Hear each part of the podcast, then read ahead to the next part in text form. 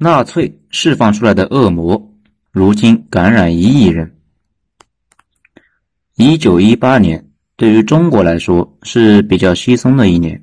那一年，鲁迅发表了《狂人日记》，李大钊也到处忙乎办报纸，政府颁布了新的选举法，国民大表姐林徽因也被父母摁着去见了门当户对、同是上层社会的梁思成。但是在欧洲，一战刚打完，遍地瓦砾，欧洲人民不幸福。首先是陈达的王冠落地，执掌俄国宫廷三百年的诺曼诺夫王朝被推翻，末代沙皇全家被布尔什维克枪毙在了西伯利亚，发动战争的德皇也被赶下了皇位，被迫流亡。前基巴集团的成员奥匈帝国也走到了人生的尽头，迅速被肢解，同时被肢解的。还有我们之前讲过的土鸡奥斯曼土耳其，忍不住说两句土耳其。土耳其和希腊是挨着的，但是他俩互相对对方的意见大了去了，尤其是希腊，自认为土耳其的国土都是从希腊抢的，而且土鸡奴役过希腊好几百年。这次土鸡在一战中站队失误，站到了失败的一方去了。希腊可算是找到了报复的机会。战前的土鸡非常非常大，战后被削成了那么一小块，已经这么惨了，希腊依旧不放过他。当时英国人非常喜欢希腊，希腊拿了英国人给的物资和武器，就是抢粮食、抢钱、抢地盘。面对英国人和希腊联合搞事，当时土鸡是没有抵抗能力的。洗干净，在家里等着被屠宰。突然传来好消息，说是希腊老国王的狗跟猴子打架了，他们土鸡得救了。这又是怎么一回事呢？当时希腊老国王去公园遛狗，狗和一只猴子打了起来，他上去拉偏架，和狗一起咬猴子，啊，不是打猴子，被猴子给挠了，得了破伤风死了。新上位的年轻希腊国王在英国一个认识的人都没有。英国对希腊迅速冷淡，说好给的枪也不给了。希腊很快就被土耳其给赶了回来，土鸡就这样保住了那么一小块。所以现在的土鸡别看闹腾的凶，其实他们的国家是那只猴子给救下来的。这个真的不是编的。你去土耳其，土鸡国的老百姓会告诉你两个人，要不。一个是人，一个是猴子，他们救了土耳其。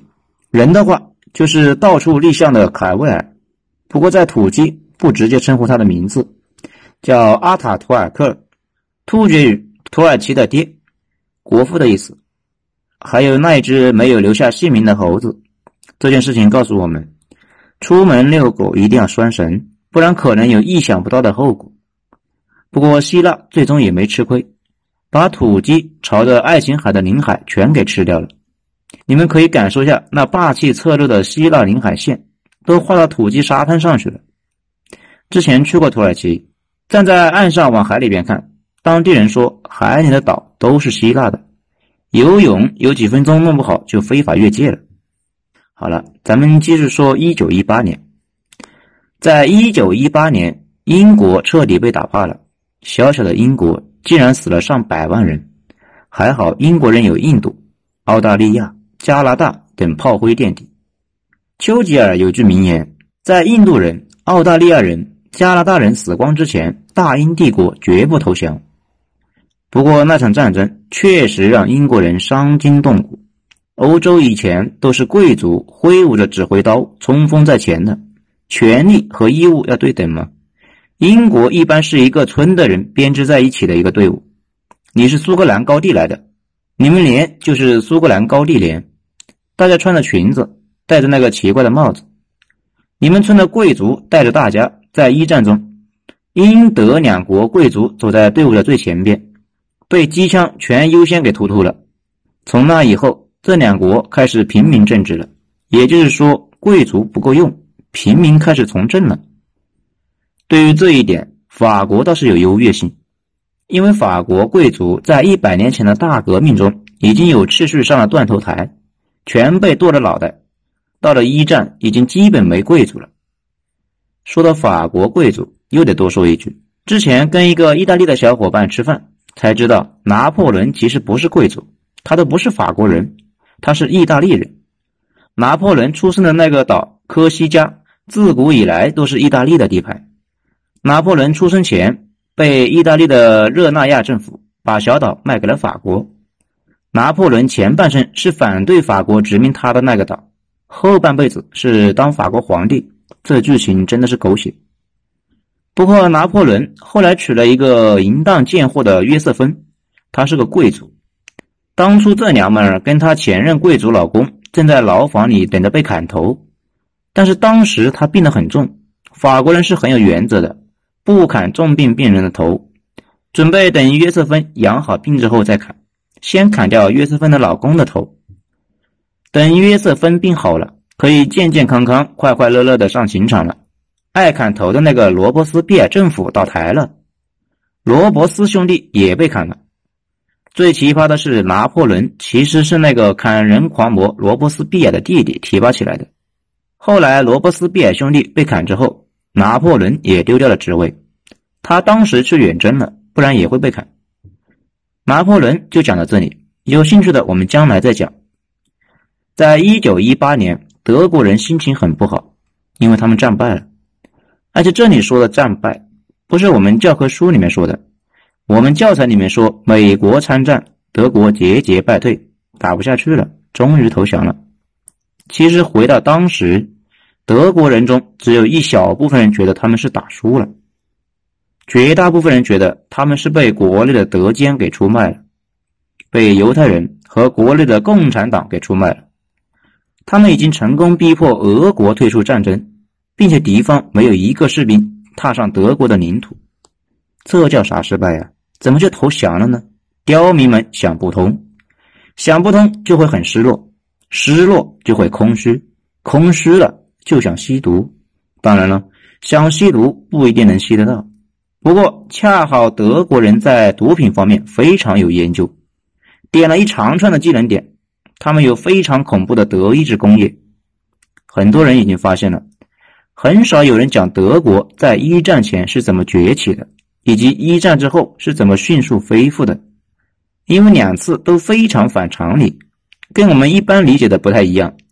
一战前，德国并不依赖什么市场经济，或者说市场经济成分很小。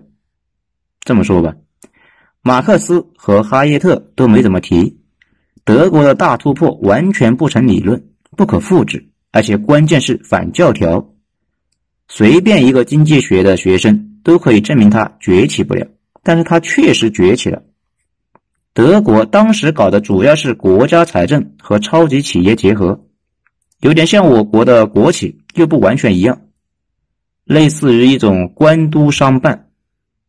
国家大规模购买克虏伯等公司的产品，很多大家熟知的德国公司，早期最大的客户就是政府。这些公司开展研发，狂点科技点，封建农业社会直接过渡到了封建工业社会，迅速成为了世界第二大工业国。这种工业体系都有战争潜力，也就是说，一旦发生战争，可以迅速切换成战争模式。比如奔驰公司在二战中就是造坦克发动机的，保时捷在二战中就是最大的坦克制造商，并且那个时候开始生产试验型的电力发动机。现在保时捷跑车变态的电力发动机，其实在二战中已经在研究了。在这种体制下，德国工业一日千里，国家投资，国家买单。不然，当时疲软的企业根本拿不出那么多钱搞研发。德国天才化学家萨尔杜纳最早从鸦片里提取出来了吗啡，然后在一九二五年，几家化学公司合并成了超级巨头的法本化学公司。这个公司实现了技术突破，开始大规模廉价生产可卡因。事实上，这个公司后来还干了一件非常彪悍的事情。在毒气室毒死几百万犹太人的药剂奇科隆 B，也是法本化学公司生产的。这个公司的产品有个特点，就是便宜，质量过硬，用过的都说好。德国的几家化学公司生产出来的毒品，全球占比达到恐怖的百分之八十之多。所以在一战战后，大家心情不好，普遍有一种逃避厌世的情节。正好德国又是毒品生产头号强国，毒品非常便宜，正好帮助大家排解这种苦闷。德国成了头号的毒品消费国，而且不止德国人自己吸毒，当时全世界人民听说德国人在吸毒，而且很便宜，都蜂拥到德国体验。德国在战后搞了一个奇特的产业——旅游吸毒业。不过这种状态没持续多久，很快禁欲主义气质的希特勒上台了。希特勒不知道大家了不了解？现在现在。大家当然对他的理解是恶魔，但是回到当年，完全不是那么一回事。小胡子是一个明星一样的人物，很多人认为他是天才和肉身的结合，每天几乎工作二十四小时，没有私生活，秘书都得倒班才能跟上小胡子的旺盛工作欲望。而且他不爱吃肉，不喝酒，不近女色，爱艺术，清心寡欲。更有意思的是，希特勒热爱小动物。德国在他手上公布了对小动物的保护法，规定不准猎杀动物，而且他热衷新技术、新思路，连闪电战和绕行阿登森林、包抄英法这种大胆到匪夷所思的战略构想，他都能接受，而且还批准了研发核弹和导弹技术。这么说，这完全是一个潮人，一个思想前锐、脱离了低级趣味的人。而且全世界都有他的粉丝，美国有纳粹党，苏联也非常喜欢他。苏联和德国长期互相交换技术和最新的发现。德国飞行员在苏联训练，苏联狙击手在德国训练，这两货在战前是盟友的那种状态。在中国更不得了，蒋委员长一度对希特勒崇拜至极，把二公子蒋纬国也派到德国抓学习。不过这个不是太说明问题，更明显的是一个叫南一社的东西，这个组织可不得了。南一社的核心叫复兴社十三太保，就是老蒋在黄埔嫡系中的嫡系。大家知道军统吧？军统早年就是南一社下边的一个特务处发展过来的，戴笠本人也是十三太保之一。这个南一社后来改名复兴社，就是一个纳粹组织。效仿小胡子的鹤山军，这个鹤山军就是纳粹冲锋队，人家鹤山蒋委员长南一，大家明白了吧？而且小胡子生活习惯非常好，蒋委员长也搞了一个叫“新生活”的运动，而且那段时间德国和国府的关系好极了，德国要给蒋委员长武装六十个德械师，蒋委员长给德国供应钨矿、铜矿和猪鬃。这三样都是最重要的战略物资，尤其是猪鬃，只有中国的猪有那么好的鬃，没那玩意，大炮根本没法用，打几炮就得撸管，不然就得炸膛。小胡子作为一个禁欲主义者，非常讨厌毒品这东西，所以纳粹上台第一天就把毒品给禁掉了，不仅禁掉了，而且还出台了法律，说是禁止患有精神病的男女结婚，这个好理解。他们觉得小孩也是精神病，所以别生了。纳粹顺手就把吸毒的那些人也纳入到这个法律里面了，说他们有人格障碍，并且认为吸毒的人毒品依赖者遗传细胞中含有大量的变态因子，所以不应该有后代。而且纳粹还发挥想象力，把毒品和犹太人联系在一起，从小学生就开始教育大家，毒品和犹太人一样坏。要一并清理掉。纳粹搞禁毒搞的是热火朝天，不过禁毒没多久，他们自己就搞出来了一个新毒品，这又是为什么呢？原来在一九三六年的时候，当时柏林奥运会上有美国运动员使用了一种奇特的药物，叫苯丙胺，能提高运动成绩，而且还到处兜售，价格卖的死贵。大家肯定纳闷了，苯丙胺不是毒品吗？运动员这不服用兴奋剂了吗？还有没有人管了？事实上，在当时，这玩意还不算兴奋剂，而且社会对兴奋剂的定义永远要晚于科技一步。往往一个玩意用了很多年，突然有人才注意到，经过研究，把这个药物列入了兴奋剂的名单。当时德国也一样，觉得冰毒这玩意好，吃了之后不疲劳，还没看出来有啥副作用。唯一的毛病就是不能大规模的量产，产量低啊，价格高。不过这一点拦不住德国人，德国人和英国人一样，动手能力强，所以当时一家德国超级化学公司去找赫尔曼·戈林，了解纳粹的都知道这个人物也是纳粹前几号人物。戈林也非常潮，稍作考虑就授权全力开发这东西。短短一年后，德国化学家就成功用非常便宜的原料，成功合成了这东西。使用的天然药物麻黄碱，麻黄碱大家可能不太熟，但是很多早期感冒的药里面就有这个成分。随后，这种药物起名叫帕菲丁。注意哈，帕菲丁就是冰毒，冰毒就是帕菲丁。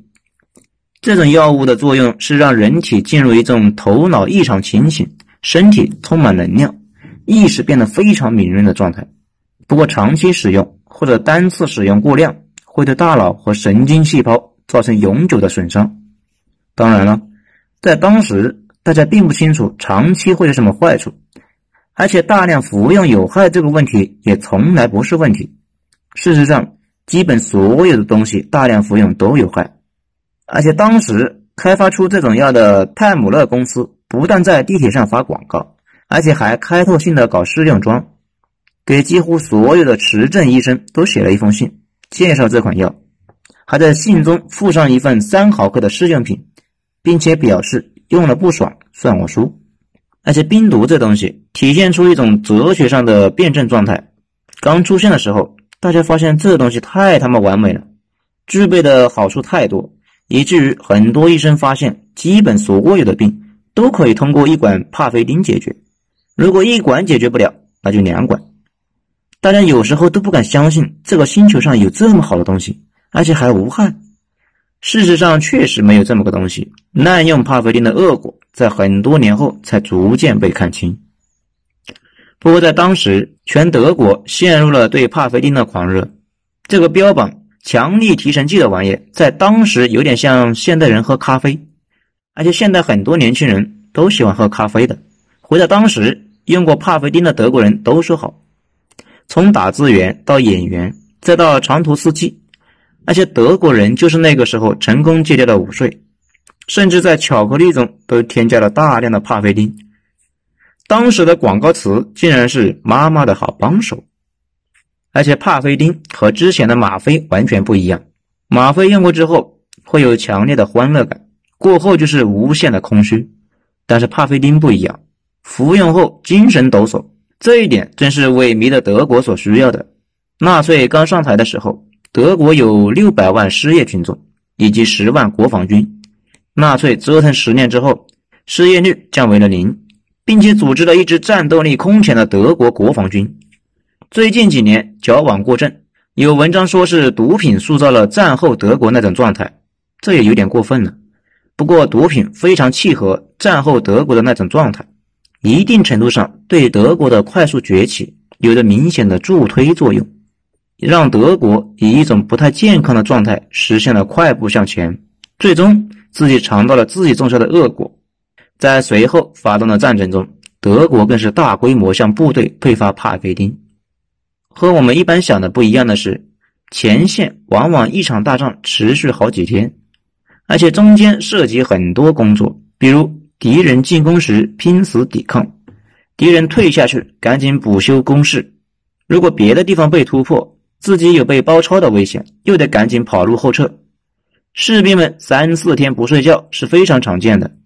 我看过志愿军在朝鲜的回忆录，说是长途行军过程中，经常每三四个士兵用绳子串一串，好几天不睡觉，有些人跑着跑着就睡着了，然后就掉山崖去了。串起来可以防止这类的事情发生，而且德国在东线，也就是苏联打仗，三四天没法睡觉，而且还冰天雪地，简直是伤害有加成呢，痛苦至极。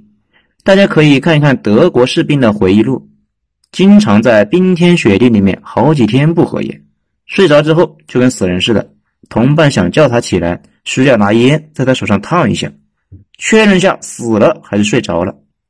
很多士兵就是睡着后被当成死人丢在战场上，没人管，冻死了。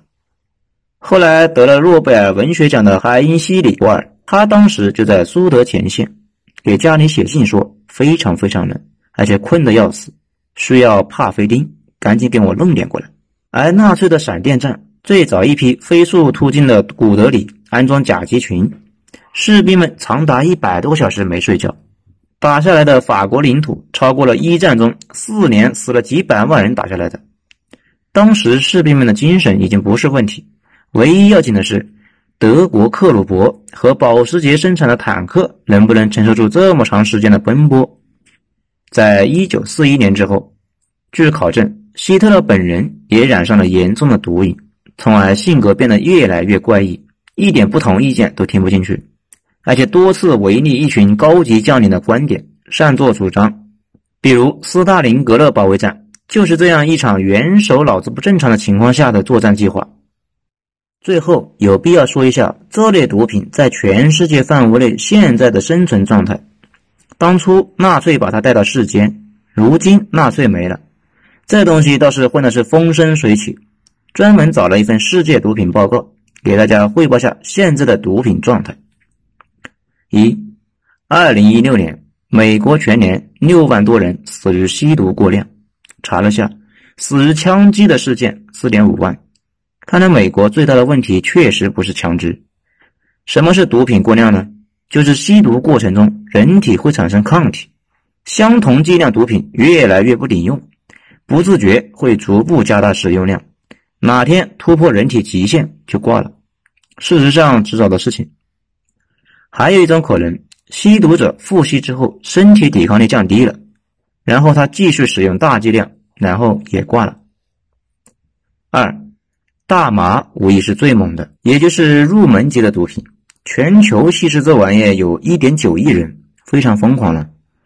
绝大部分人就是玩大麻之后再开始玩海洛因的。三，至于纳粹释放出来的这个恶魔甲基苯丙胺冰毒，现在全球吸食者近一亿人，而且大部分都是门外汉，在家里地下实验室提纯出来的。现在的每年增长势头非常强劲。四，不过在美国，第一大毒品的威胁还不是冰毒，是海洛因。冰毒主要是在欧洲销售。五，吸食毒品或者其他毒品本身会造成大量的社会问题，比如在一些毒品管制失控的国家，最大的问题是艾滋病横行，犯罪率居高不下，人人自危。不仅因为瘾君子为了获取毒品不择手段，更是因为瘾君子本人脑子被烧坏之后会变得非常的暴力。你如果是个支持放开毒品管制的人，完全可以去那些没有毒品管制的地区看看，很有可能会被瘾君子给打死。六，贫穷和缺乏上升空间的社会是毒品泛滥的土壤。到此为止，以上。如果想了解更多的纳粹吸毒史，可以去网上搜索一下《纳粹嗑药史》这篇书，主要的是讲的希特勒吸毒的事情。最后，大家生活在中国这个开放而又和平的国家，努力向上，天天学习才是重要的。大家要保持洁身自好。